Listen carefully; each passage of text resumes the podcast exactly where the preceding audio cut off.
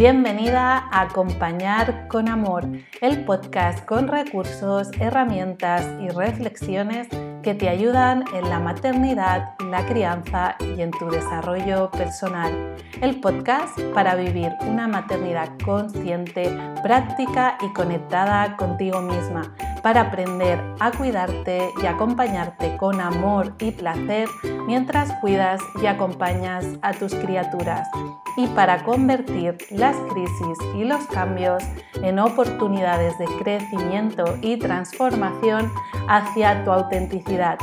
Soy Cristal Gracia y te acompaño en el increíble y apasionante viaje de la maternidad y la crianza conscientes, que no es otro viaje que el de hacia ti misma. ¿Empezamos?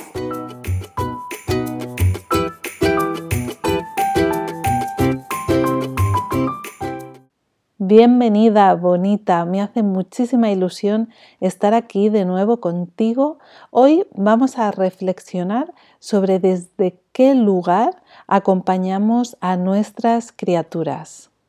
Al acompañar a las mamás eh, y en mi propia experiencia como madre, eh, he detectado que muchas veces cuando acompañamos a nuestras criaturas nos polarizamos o bien hacia un lugar en el que solamente vemos y observamos lo que les está pasando a nuestros hijos o a nuestras hijas sin cuestionarnos qué nos está pasando a nosotras, sino nos solemos polarizar hacia el lugar en el que solamente nos vemos a nosotras y nos empezamos a cuestionar con cualquier cosa que exprese nuestra criatura y desde ahí normalmente se despierta muchísima culpabilidad.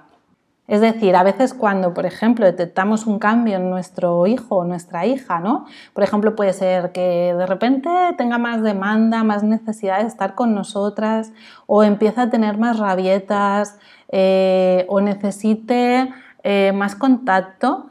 En ese momento a veces tomamos una actitud en la que eso, nos centramos mucho en qué le pasa a él, ¿no?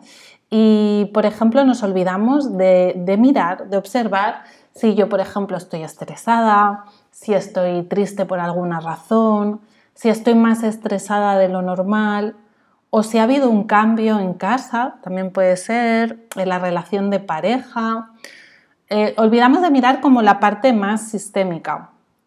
Y en las otras ocasiones, en la otra polaridad que te comentaba, eh, lo que hacemos normalmente es crear como una ilusión, una fantasía de lo bien que debería estar nuestro hijo o hija eh, y cualquier cosa que ocurre es como que nos observamos a nosotras y nos cuestionamos, nos enjuiciamos, ¿no? Y es como en, en, este otro lugar yo detecto la rabieta o detecto el momento de más demanda y empiezo a sentirme culpable porque siento que, yo no estoy haciendo algo bien. Hay algo que mamá pues no ha detectado, no le estoy dando a mi criatura todo lo que necesita eh, y desde ese lugar también, sin darme cuenta, estoy juzgando eh, las emociones que mi hijo o mi hija está mostrando en esos momentos, porque eh, es como que caigo en la fantasía de que mi criatura no debería sufrir, ¿no?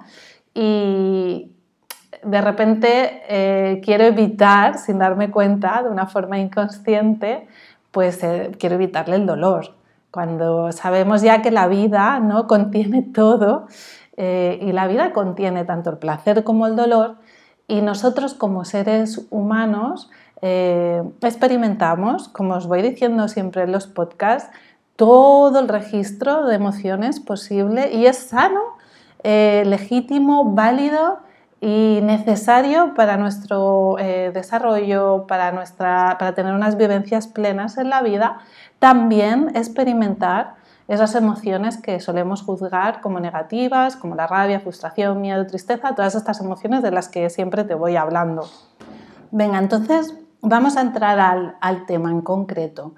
Mira, quiero ponerte diferentes ejemplos de una y otra situación, un poco para que podamos integrar eh, cuando a nosotras nos puede estar pasando esto. Te voy a poner algunos de los ejemplos que me he encontrado acompañando a mamás o incluso yo misma he podido vivir como madre y he necesitado como hacer esta toma de conciencia y hacer este clic para darme cuenta de que me estaba situando en ese lugar, ¿no? Un ejemplo serían los procesos de adaptación a, a la escuela o a los espacios de crianza cuando, por ejemplo, empezamos a sentir, o sea, se puede dar, ¿no? Que en el proceso, bueno, supongo que si me estás escuchando, algún proceso de escolarización puede que hayas vivido o puede ser que vayas a vivir. Yo hablo siempre de proceso de adaptación. En breve tengo un directo en Instagram con Sonia de Yumetas Dayum con este tema que es interesantísimo, ¿vale? Pero aquí te voy a adelantar un par de cosas eh, a la hora de ponerte este ejemplo, pero no voy a entrar en profundidad. ¿Vale? Pero, pero sí que es cierto que a mí me gusta hablar de proceso de adaptación, de escoletización, de familiarización, le podemos llamar de diferentes maneras, pero es un proceso, claramente. Es un momento que nos remueve un montón, que nos abre un montón de temas que llevamos pendientes y es un momento también de mucho crecimiento y de mucho aprendizaje.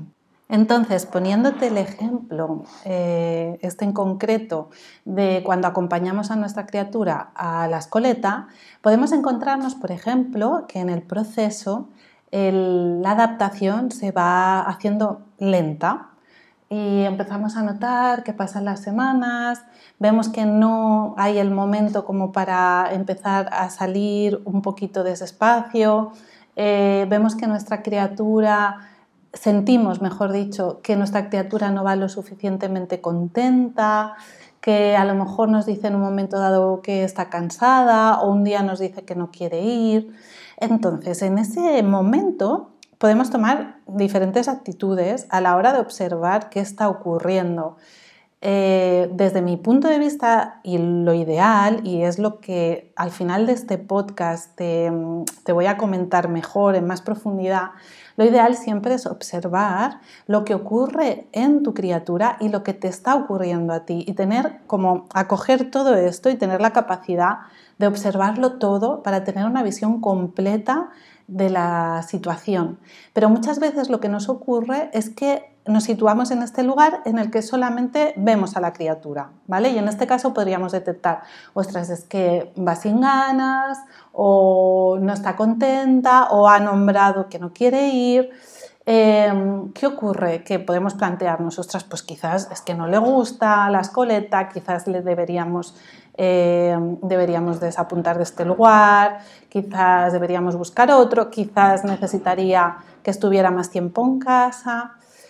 Si yo solamente le miro a él o a ella y no estoy mirando, no miro, no cuestiono, no observo desde qué actitud yo le acompaño, quizás se me están escapando cosas. Porque, por ejemplo, puede pasar que si yo, yo sin darme cuenta le esté poniendo una carga emocional a ese proceso. Si por lo que sea yo tengo temas míos no resueltos de mi propia infancia, que por ejemplo me conectan con la sensación de abandono.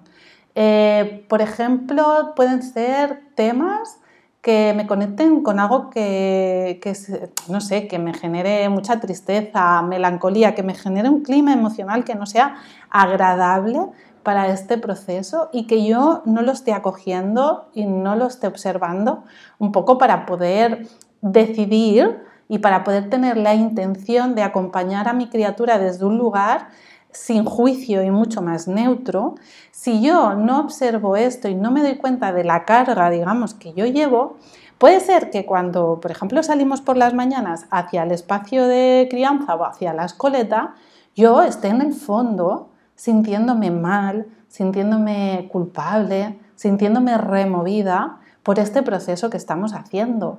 Y sin darme cuenta, le estoy transmitiendo esta carga emocional a mi hijo o a mi hija y, le estoy transmitiendo mi mirada sobre esa situación. ellos, ellas están súper conectados a la parte emocional. Todavía no han hecho esta separación que normalmente nosotros en nuestra sociedad hacemos eh, de nuestras emociones, de nuestro cuerpo. Y ellos están en, una, o sea, tienen una capacidad muy intuitiva, muy perceptiva, son como puras antenitas que pueden detectar todo el clima emocional sin necesidad eh, ni siquiera de ponerle palabras o explicarlo. Eh, si nosotras nos estamos sintiendo mal, ellos sienten esta carga. Y si sienten esta carga, eh, tiene sentido que eh, no estén viviendo de una forma mm, suficientemente agradable, por ejemplo, en este, en este caso que te comentaba, la escolarización. Si mamá, por ejemplo, está sintiendo culpable, eh, raramente yo voy a estar contento contenta o voy a sentir que ese lugar al que voy es un lugar seguro, porque mamá no se está sintiendo segura con ese proceso. Entonces, es necesario que nosotras tengamos esta capacidad de observarnos internamente, detectar, poder tomar perspectiva de qué nos ocurre cuando detectamos cosas, detectamos actitudes, conductas, eh, detectamos que nuestra criatura está mostrando eh, alguna información con la que expresa cierto malestar. En este caso, si nosotras tomamos conciencia de esta carga, podremos decidir y elegir acompañar a nuestra criatura en una vivencia sin juicio en ese proceso. Puedo elegir, en vez de transmitirle toda esta carga que viene de mi propia historia, porque ya la he detectado, porque ya la he observado, puedo decidir acompañarle desde el folio en blanco. Y en vez de situarme desde ese malestar, situarme desde la curiosidad, decir, venga, pues vamos a vivir esta experiencia ahora, desde explorarla y, vamos a ver qué ocurre. No la hemos vivido todavía, no sabemos qué va a pasar, pero vamos a darnos la oportunidad de vivirla sin este filtro, sin estas creencias que a mí me están acompañando. Y entonces desde ahí yo ya me puedo situar en otro lugar para acompañar a mi hija y ya le puedo, por ejemplo, eh, expresar otro tipo de emociones, incluso conscientemente, yo ya le puedo poner otra mirada a ese proceso, ¿no? Y a lo mejor antes, que yo no me estaba dando cuenta de esa carga y a lo mejor mi criatura me decía, ay mamá, hoy no me apetece, o no a escola, depende de la edad que tenga o cómo se exprese, que, o sea, cómo tenga adquirido el lenguaje, ¿no? Pero si de alguna manera lo expresa, sea de una forma verbal o con una rabieta o con el llanto o como sea, ¿no?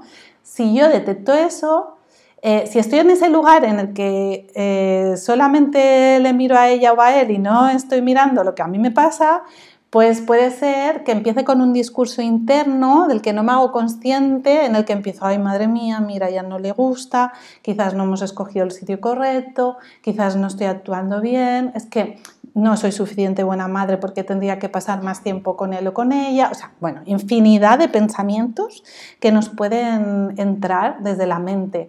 Pero si yo me doy cuenta, puedo decir, no, venga, folio en blanco, vamos a permitirnos experimentar esto de una forma plena y voy a acompañar a mi hijo o a mi hija para que tenga esa experiencia tan rica eh, que sea neutra, que, pueda darse lo que sea para él o para ella sin, mi propio juicio o sin mi mirada, ¿no?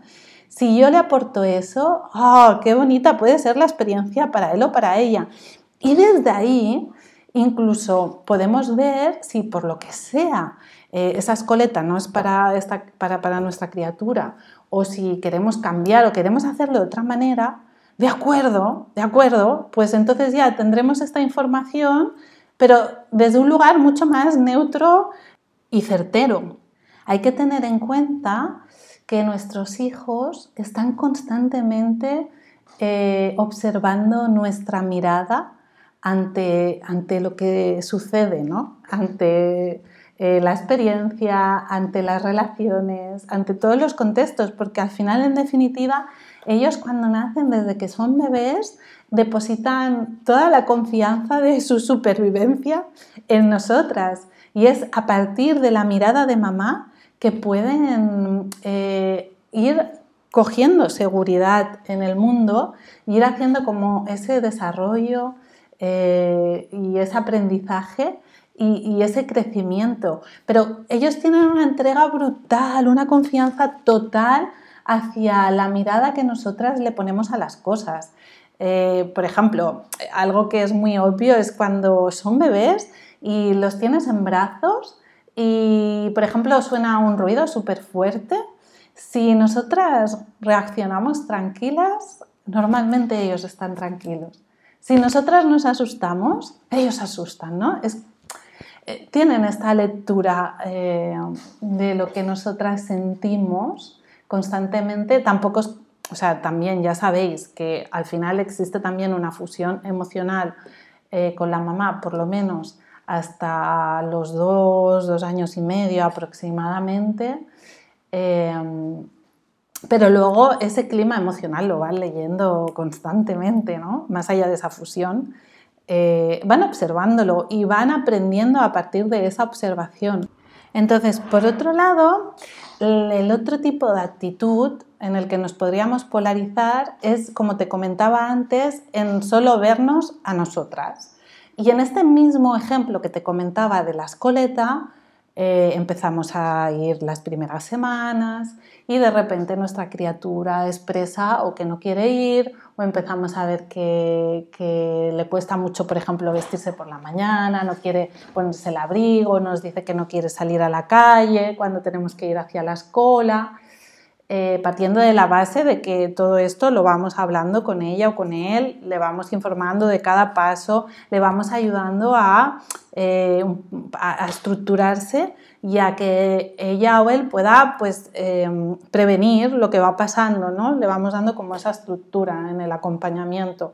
Pero bueno, imaginaros, detectamos esto, no está yendo como pensábamos, no está yendo suficientemente bien, entre comillas, y detectamos todo esto. Y entonces, la otra actitud es, claro, esto está ocurriendo porque yo estoy conectando con mi herida de abandono, con la herida que yo sentí cuando era pequeña, porque yo empecé en ese momento lo que llamábamos la guardería, por ejemplo, cuando yo tenía cuatro meses y sentí el abandono de mamá, y entonces yo tengo esta carga, esta herida, y entonces, claro, se la estoy pasando a mi hijo o a mi hija, y entonces empiezo como en este discurso y empiezo también a sentirme culpable, porque no me estoy trabajando suficientemente bien, no le estoy poniendo mm, suficiente conciencia, no estoy sanando mis heridas como mi hijo o mi hija necesita.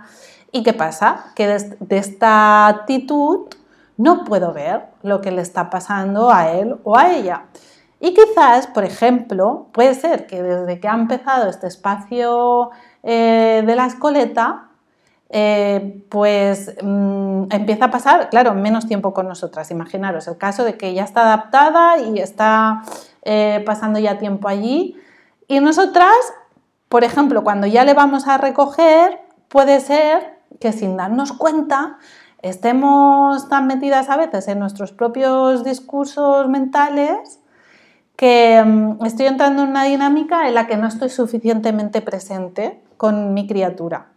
Igual mi criatura lo que necesita es que le dedique un tiempo por las tardes total a poder estar presente, jugando a tope y dándole mm, todo lo que necesita en ese momento de la presencia de mamá y de la conexión emocional con mamá eh, para estar bien y poder eh, de alguna manera recibir eh, eso que necesita de mamá, aunque pase tiempo en otro lugar durante el día.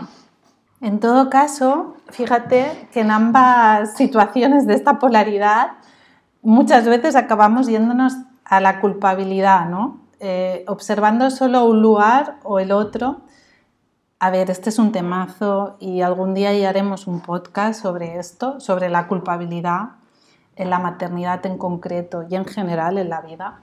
Pero también quiero aportarte hoy con este podcast eh, que esa culpabilidad mm, realmente no aporta nada constructivo a, cualquiera de las situaciones eh, más complejas que puedas estar viviendo con tu criatura. Porque desde esa culpabilidad no hay espacio para la conciencia, no hay espacio para tomar conciencia realmente de lo que está pasando, para hacernos cargo desde un lugar neutro eh, sino que la culpabilidad lo único que nos lleva es como a, poner una carga que necesita, de alguna manera tiene la creencia, la carga emocional eh, y cultural de que la culpa necesita ser eh, pagada, ¿no? Es como, tú tienes la culpa, yo tengo la culpa. Es, un invento, es una idea, es una convención cultural que nos viene, bueno, pues ya sabéis, por, esta historia que traemos como sociedad, eh, pero es que realmente no sirve para nada, absolutamente no nos sirve para nada, no es nada útil eh, y no aporta nada en nuestros procesos de conciencia y de crecimiento. Dicho esto, ¿Qué sería lo adecuado? Lo adecuado sería no irnos a ninguna de estas polaridades y poder observar tanto lo que hay dentro como lo que hay fuera. Porque siguiendo con el ejemplo de la escoleta, puede ser que nosotras necesitemos revisar nuestra propia historia, eh, lo que la carga que nosotras traemos, y puede ser que también necesitemos acompañar las necesidades de nuestra hija o de nuestro hijo. Y generalmente siempre lo que está sucediendo es eh, lo que sucede en, cualquier relación, ¿no? Que es que mm, nosotras sentimos, sentimos algo, se nos abre algo en relación al otro o a la otra. Y a nuestra criatura y en este caso de forma mucho más intensa en nuestra relación de la diada mamá-bebé o en nuestra relación de la diada mamá-hijo-hija, eh, estamos muy conectados, muy conectadas y entonces es eh, como un flujo constante en el que a nuestra criatura también se le abren cosas en relación a las vivencias que nosotras tenemos. es como necesario observar esta danza de lo que me ocurre a mí, de lo que le ocurre a ella, de lo que nos ocurre juntas. Y es como esta capacidad de poder observar lo que hay en ella, lo que hay en mí, lo que hay en relación, para situarnos desde este lugar eh, más completo posible de la experiencia. Es decir, detecto algo, detecto algo nuevo en mi criatura y me doy este espacio para observarla y para observarme. Y atendemos esto, ¿no? Yo como la adulta que soy, que me hago, eh, que, me hago cargo de cuidar a, mi hijo o a mi hija, eh, observo y atiendo todo esto, sus necesidades y cómo estoy yo registrando esa experiencia con mi propia memoria. Bueno, bonita, espero que hoy este podcast un poquito más largo de lo normal te haya aportado, te pueda aportar mucha luz eh, a la hora de vivir este camino tan apasionante, increíble y maravilloso de la crianza y de la crianza consciente y de poder vivir esta oportunidad que nos dan nuestros hijos y nuestras hijas de crecimiento pudiéndoles aportar a ellas y a ellos el mayor amor del mundo y toda la luz posible en este camino de la vida. Te mando un abrazo enorme y nos vemos prontito.